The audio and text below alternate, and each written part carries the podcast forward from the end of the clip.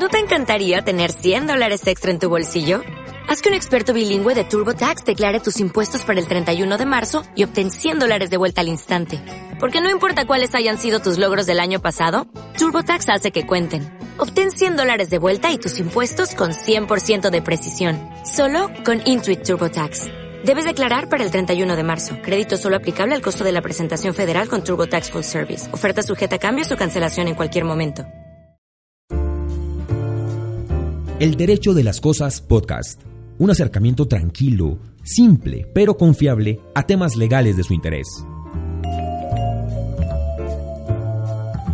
Bienvenidos a un nuevo episodio de El Derecho de las Cosas Podcast, este ejercicio digital que Torras Abogados viene ejecutando ya desde hace algunas semanas con el objetivo de llevarles a ustedes, a los amigos, a los colaboradores, a los clientes, a las personas que están interesadas también en asuntos legales, temas que son de su total interés y que en ocasiones, por cuenta de interpretaciones que pueden ser equivocadas, de alguna ligereza o de simplemente de la velocidad con la que se produce la información, pues no llegan con la claridad que quisieran y que necesitaran las personas y que son de su total interés, como he dicho. Hoy vamos a hablar sobre un asunto y un tema que para el momento de la grabación de este episodio, pues es de la mayor actualidad en nuestro país. La Corte Constitucional se ha pronunciado sobre una demanda que consideraba que debía empezar a aplicarse en nuestro país una condición, un ajuste especial y es en el asunto particular de el divorcio. Y es que el divorcio pudiera hacerse efectivo con la voluntad expresa de uno solo de sus cónyuges. En este momento la situación necesita de la voluntad expresa de los dos, pero para hacer claridad en este asunto, para hablar de divorcio y para hablar de esta condición, de esta situación particular, pues hoy nuestro invitado es el doctor Eliabel Torrado. El doctor Torrado, además de ser uno de los socios fundadores, el socio fundador y el socio administrador de la firma Torraz Abogados, es doctor en Derecho, Ciencias Políticas y Sociales de la Universidad Nacional de Colombia, más de 35 años en el ejercicio del derecho y la actividad empresarial, más de 15 años en la cátedra en el derecho de familia en universidades como la Sergio Arboleda y la Universidad del Rosario, autor de múltiples publicaciones en derecho de familia y también el compilador de una versión reciente del Código Civil. Con él vamos a tener una charla a propósito de este tema. Doctor Torrado, bienvenido a este espacio al Derecho de las Cosas podcast. Muy buenos días y muchas gracias. Doctor, entonces hicimos la introducción a este tema. Hubo un pronunciamiento de la Corte Constitucional que en la interpretación que le doy yo al menos, y usted me corregirá si no fui eh, preciso, dice no, se mantiene entonces la decisión sobre la cual para que se haga efectivo el divorcio debe haber una voluntad expresa de parte de los dos cónyuges. ¿Es así como ocurrió este asunto? ¿La noticia es esa?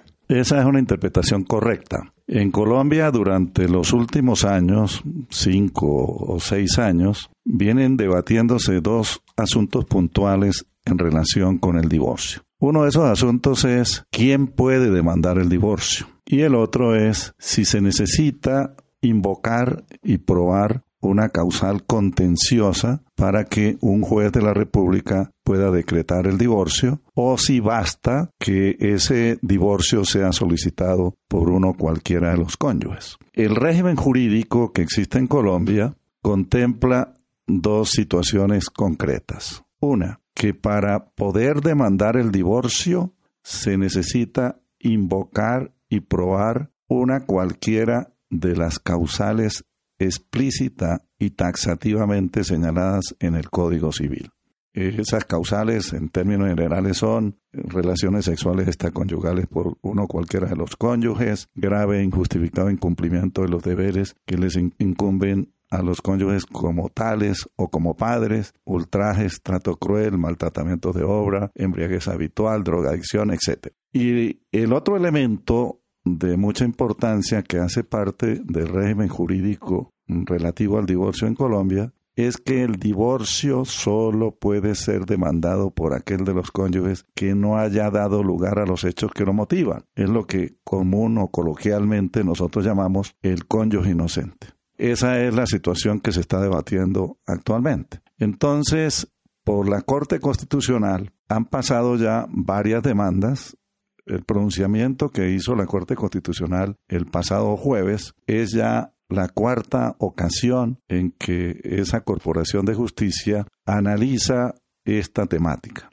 Y aun cuando no ha habido un pronunciamiento de fondo en ninguna de esas cuatro demandas, eh, en todas se ha declarado inhibida la Corte para pronunciarse, normalmente por defectos de la demanda misma, de las demandas mismas. Pero sí se ha progresado mucho a nivel de la propia Corte en el análisis de este tema y en un posicionamiento para buscar un régimen jurídico diferente. Este primer régimen que expliqué se conoce como un sistema causalista. Lo que se está tratando de que se abra camino es un régimen no causalista, que no sea necesario que uno de los cónyuges invoque una causal de esas contenciosas que he mencionado, sino que basta que exprese su voluntad para demandar el divorcio y que con eso se ponga en funcionamiento el aparato del Estado para darle trámite a esa solicitud y para que un juez de la República pueda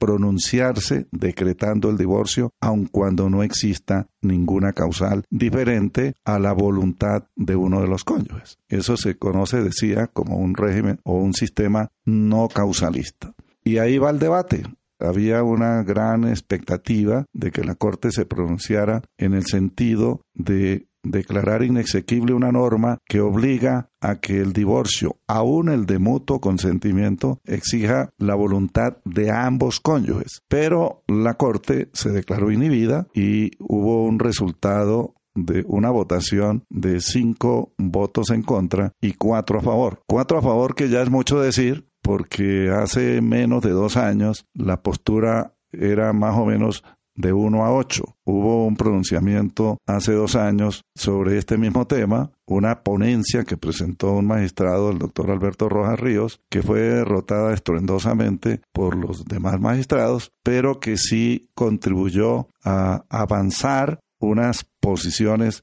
doctrinarias y jurisprudenciales muy importantes que deberían llevar algo de paz y de tranquilidad a las parejas que se encuentran en alguna situación de discordia o de conflicto. Uno de los argumentos o dos de los argumentos que esgrimen, doctor Torrado, quienes están a favor de que cambien el, régimen del que estamos hablando, son estos. Uno, hablan de igualdad. Dicen que no hay una condición de igualdad entre aquellas parejas que deciden eh, divorciarse de mutuo acuerdo y entre aquellas que deciden hacerlo no de mutuo acuerdo, cuando es la voluntad únicamente de, de alguno de los dos cónyuges. Y el otro argumento es el derecho a la intimidad. En algunas de las demandas se planteó que se incurre en la falta del derecho a la intimidad porque esas personas tienen que expresar unas causales y, peor aún, o más allá de eso, probar esas causales, lo que implica exponer ante un juez, exponer ante un grupo de personas ajenas al núcleo de la familia, pues situaciones que son de la mayor delicadeza y que son de la intimidad de la familia. ¿Cuál es su posición frente a estos argumentos, doctor Torrado? Así es, esos son algunos de los derechos fundamentales de las personas que se consideran violados el derecho a la igualdad y el derecho a la intimidad. Pero también hay otro muy importante que es el derecho al libre desarrollo de la personalidad. Siempre se ha creído, por la doctrina, que nadie está obligado a amar a otro y que nadie está obligado a vivir con otro. Dentro de ese esquema, pues lo que normalmente debería suceder en ejercicio de ese libre desarrollo de la personalidad es que una persona voluntariamente determine si quiere mantenerse como casada o si quiere volver a ser soltera, lo que trae unas limitaciones por unas ataduras que contempla el Código Civil colombiano en los dos aspectos que he mencionado, que ningún cónyuge puede demandar el divorcio salvo que tenga unas causales específicas imputables al otro cónyuge y ese cónyuge demandante sea inocente y tenemos la, visión del el estado actual de las cosas. ¿Cuál es el argumento bajo el cual, por ejemplo, la Corte dice, me declaro inhibida, además de los asuntos formales? Le amplío la pregunta. En este momento se necesita o se debe explicar, exponer una serie de causales. ¿Cuál es la razón de eso? ¿Es un asunto contractual? ¿Es que firmamos un contrato y para romper ese contrato necesito probar que hay un sustento necesario para romper ese contrato? ¿O cuál es el argumento que hay detrás de quienes están a favor de que las cosas se mantengan? Como están. Lo que ha faltado es que se presente una demanda debidamente. Cuando mencionaba que la Corte se ha declarado inhibida en, el, en todas estas demandas, es porque esas demandas tienen lo que se conoce como unos defectos sustantivos pienso que sería muy útil que una demanda bien estructurada, que abarque todo el articulado pertinente, permita someter de nuevo a consideración de la Corte Constitucional este tema para que la Corte se pronuncie sobre la exequibilidad o no de esas normas, determinando si realmente son violatorias, como creo yo que lo son, de esos derechos fundamentales que mencionaba, del libre desarrollo de la personalidad, de la igualdad y del derecho a la intimidad. En una demanda que fue presentada en el año 2017 sobre este mismo tema, demanda en la que también la Corte decidió inhibirse, se trató un asunto que me llamó la atención en la revisión que hice en la lectura que hice sobre este tema. Se cuestionaba la diferencia para poder divorciarse cuando se trata de un matrimonio civil y cuando se trata de un matrimonio religioso. Brevemente le pediría al favor, doctor Torrado, que nos cuente cuáles son estas dos diferencias y por qué estas diferencias han generado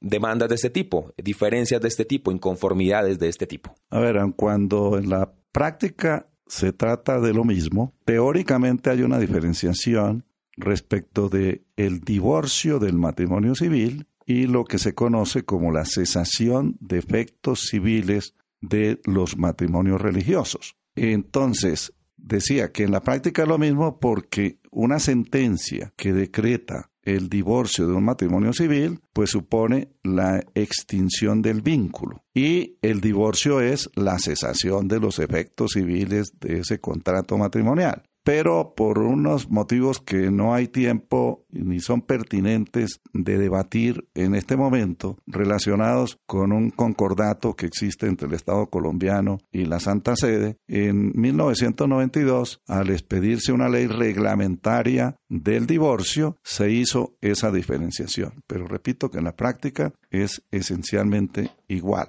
Cesan total y definitivamente los derechos de los cónyuges una vez proferida la sentencia que decreta el divorcio o que decreta la cesación de esos efectos respecto de los matrimonios religiosos.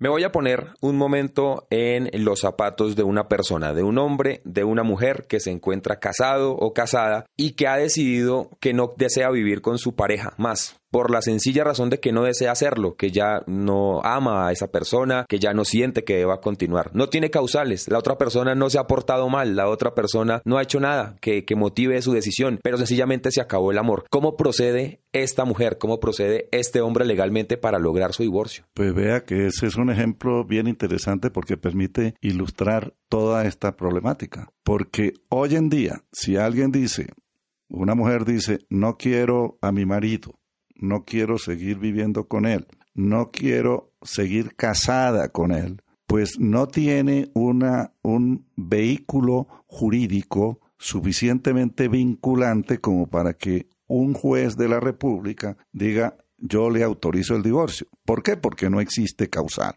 Salvo que, eso sí está reglamentado en el Código Civil, ella le proponga a su marido tramitar el divorcio, su marido consienta y adelanten ese divorcio por una causal que se llama el mutuo consentimiento de los dos cónyuges. Salvo que la persona logre convencer a su cónyuge de divorciarse, no tiene otra salida. Tendrá irremediablemente que estar o continuar atada a ese vínculo matrimonial. Y por eso es que yo decía que eso es violatorio de esos derechos fundamentales mencionaba que nadie está obligado a vivir con otro. Pues bueno, dentro del régimen jurídico colombiano, si existe un matrimonio, esas personas están obligadas contractualmente a vivir a pesar de que no sea su voluntad individual. Nos ha hecho usted la, lectura del pronunciamiento de la Corte Constitucional de inhibirse frente a esta decisión y nos aclaraba usted que en la mayoría de las ocasiones se produce por asuntos de forma en la presentación de esa demanda. La lectura social que usted hace de este tema, doctor, podría decirle que apunta hacia que esto finalmente se resuelva en la vía en la que propone usted, es decir, que esto pueda simplemente una persona expresar su decisión de divorciarse y lograrlo, o cree usted que va a ser difícil que en un futuro cercano logremos ese cambio en la ley en, cuanto al divorcio? Hay solo dos caminos. Uno, que se presente una nueva demanda ante la Corte Constitucional, cosa que yo creo que va a acontecer más temprano que tarde. O dos, por la vía legislativa, que el Congreso de la República modifique el régimen del divorcio en Colombia, introduciendo ese nuevo sistema no causalista. Tengo conocimiento de que hay unos parlamentarios que han venido estudiando. Yo he tenido alguna oportunidad de participar eh, en ese análisis, en ese estudio, para presentar un proyecto de ley encaminado a reformar el Código Civil en esos sentidos. Pero, pues eso supondrá un trámite legislativo que ya no comenzó este año porque se creía que lo iban a presentar en el mes de octubre, no lo hicieron, entonces ya se fue para el año entrante pero frente a la Corte Constitucional en cualquier momento se podrá volver a presentar una demanda que si se adecúa a las exigencias formales seguramente permitirá que la Corte en su sabiduría profundice en el análisis de este tema y, y, profiera una sentencia declarando la inexequibilidad de estas normas por ser violatorias de esos derechos fundamentales que he mencionado. Voy a dar un paso atrás y de, paso anuncio que en próximos episodios hablaremos no solamente de lo vinculante ya al matrimonio, sino de lo anterior al matrimonio, es decir, de todo lo que las parejas deben tener en cuenta antes de, de casarse. Justamente estas parejas que nos están oyendo,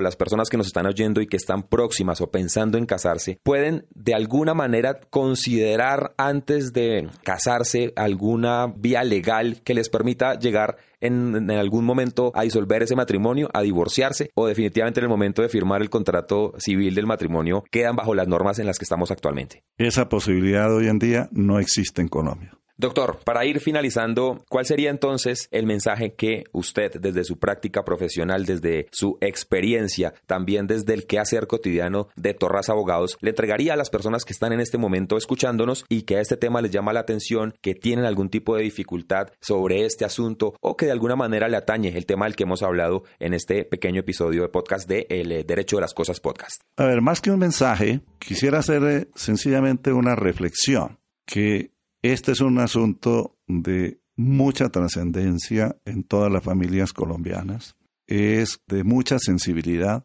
Y a mí me parece muy importante que durante estos últimos cinco o seis años se haya venido debatiendo todo lo que concierne a la legitimación de una persona para invocar el divorcio o al sistema causalista o no causalista. Porque en estas cosas no vale la pena que ni el legislador y por supuesto las cortes se precipiten, sino que lo hagan con plena conciencia a fin de adoptar las medidas legislativas o judiciales que consideren más pertinentes para la bondad o la satisfacción de las necesidades de los colombianos. El doctor Eliabel Torrado Torrado, socio administrador de la firma Torras Abogados, nos ha acompañado y nos seguirá acompañando en el Derecho de las Cosas podcast para tratar este y otros asuntos de su interés. Doctor Torrado, aquí nos seguiremos encontrando, seguiremos compartiendo estos temas con nuestra audiencia. Con mucho gusto. Muchas gracias. Recuerden que todas sus dudas, todos sus comentarios los pueden hacer aquí justamente en la sección que está habilitada para los comentarios en la plataforma en la que nos esté escuchando y que también en nuestras redes sociales. Búsquenos en Instagram, en Facebook, en Twitter como Torras Abogados. Ahí también nos pueden dejar sus comentarios, nos pueden dejar sus dudas y nosotros las resolveremos. Nos pondremos también en contacto con ustedes para resolver esas inquietudes. Somos El Derecho de las Cosas Podcast y nos encontraremos muy pronto en un nuevo episodio pronto un nuevo episodio de El Derecho de las Cosas podcast. Acompáñenos nuevamente.